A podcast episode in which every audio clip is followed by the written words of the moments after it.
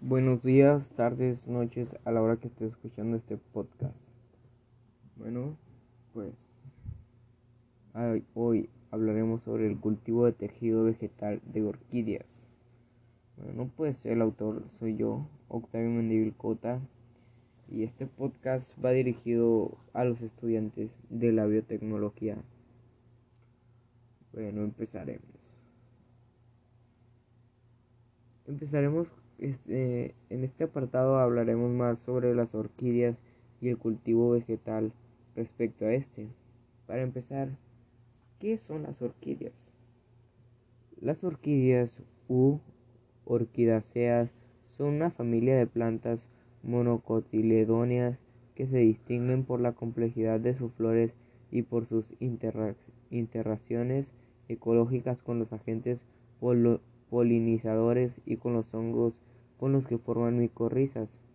Bueno, ¿qué es el cultivo de tejido vegetal? Pues este en su acepción amplia, el cultivo de tejido vegetal se define como un conjunto muy heterogéneo de técnicas que presentan en común el hecho de que un explanto, o sea, una parte separada del vegetal, tales como los protoplastos, células, tejidos u órganos, este se, cultiva asépticamente en un medio artificial de composición química definida y se incuba en condiciones ambientales controladas.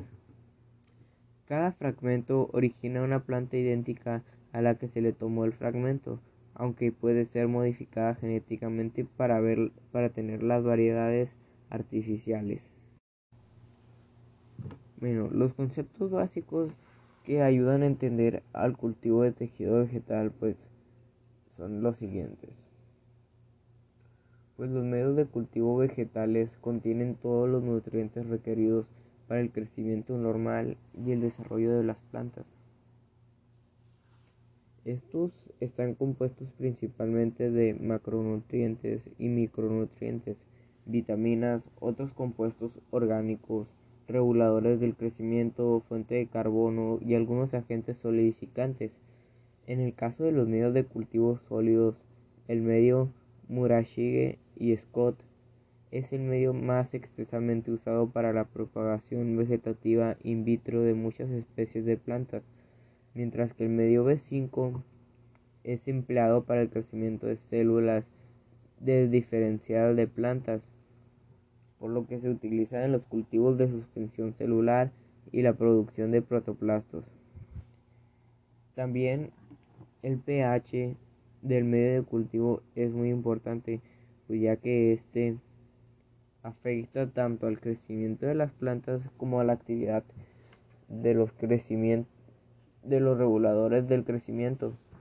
Este se debe ajustar a valores entre 5.4 y 5.8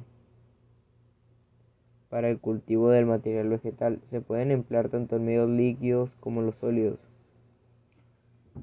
Los componentes en el medio de cultivo tienen que, tienen que tener un mayor efecto en la respuesta inicial del material vegetal, ya que son la fuente de nitrógeno y los reguladores del, del crecimiento.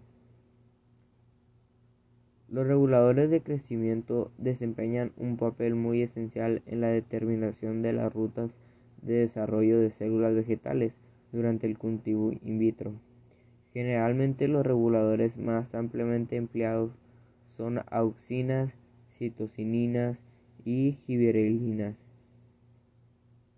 El tipo y concentración de fitohormonas a utilizar este depende de la especie con la que se esté trabajando, el tejido u órgano a cultivar y los objetivos del experimento.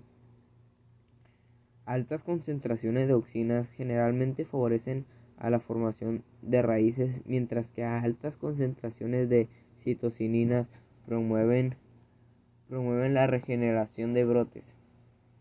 Este tiene que tener un balance de auxina y citocinina, lleva, y este ya que lleva al desarrollo de una masa desdiferenciada de células llamadas callo.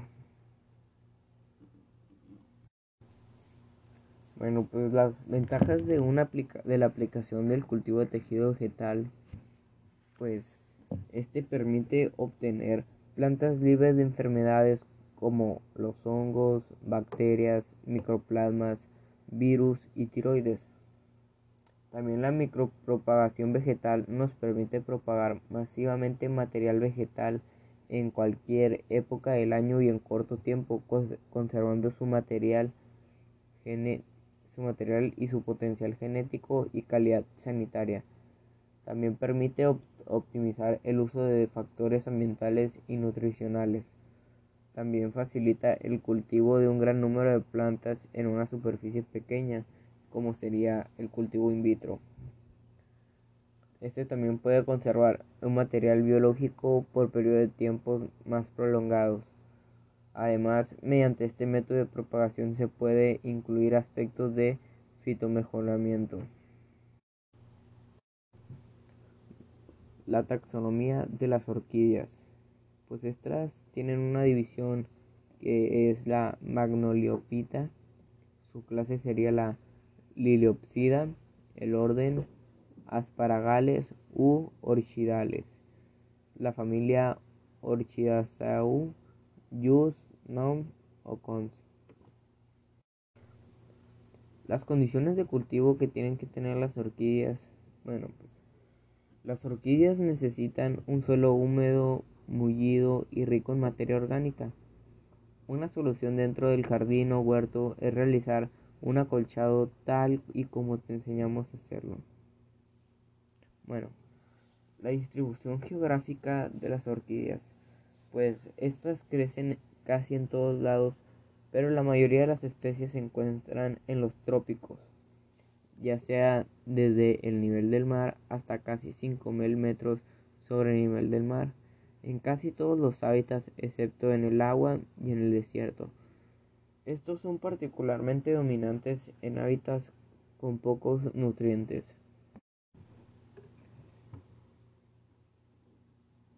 Este también para llevar a cabo para llevar a cabo el cultivo de tejido vegetal este se primero la clasificación sería que las orquídeas pertenecen a la siguiente clasificación taxonómica.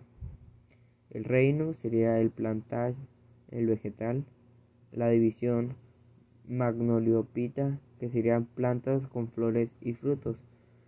Clase Liliopsida, que serían los Monocotyledonea.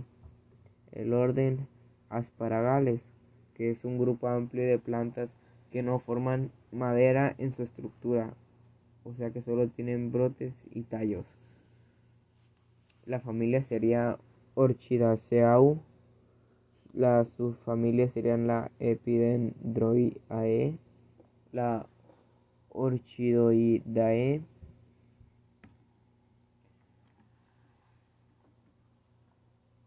las partes principales de una orquídea pues las partes principales de una orquídea serían la flor, el fruto, bráctea, floral, pseudodulbos, el brote, rizoma, yema vegetativa, las hojas y las raíces.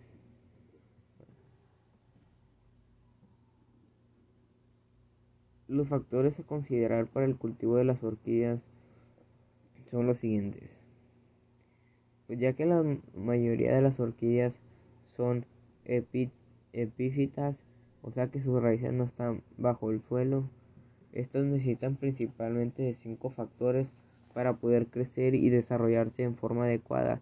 Sería la luz, riego, ventilación, temperatura y fertilización. Todos estos son tienen que ser estrictamente regulados en cantidades reguladas. Bueno, pues la planta madre pues, es la orquídea y para la germinación de estas es la mayoría de las semillas de las orquídeas necesitan de un hongo específico para germinar. Este realiza una función simbiótica, que es cuando dos organismos conviven para beneficiarse uno del otro sin afectarse por lo que el hongo ayuda a alimentar a las semillas mientras se desarrollan sus hojas y raíces. El éxito de este proceso en el medio natural se reduce ya que tienen que coincidir muchos factores simultáneamente por lo que el porcentaje de germinación de una semilla es muy bajo, logrando que solo de 10 o 15 semillas germinen de paso 1, paso 2, paso 3, paso 4 en el manual de la para la propagación de orquídeas. 39 un total de millón y solo una o dos lleguen a ser plantas adultas después de dos o tres años.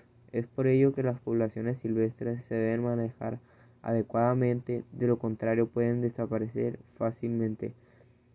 Estas son las condiciones de que el cultivo que debe llevar el cultivo de, de tejido vegetal, pues lo principal son que los materiales utilizados estén esterilizados, también que el explante esté siguiendo los pasos a seguir para llevar a cabo un buen tejido vegetal. Pues muchas gracias, eso fue todo por mi parte, espero les haya gustado este podcast.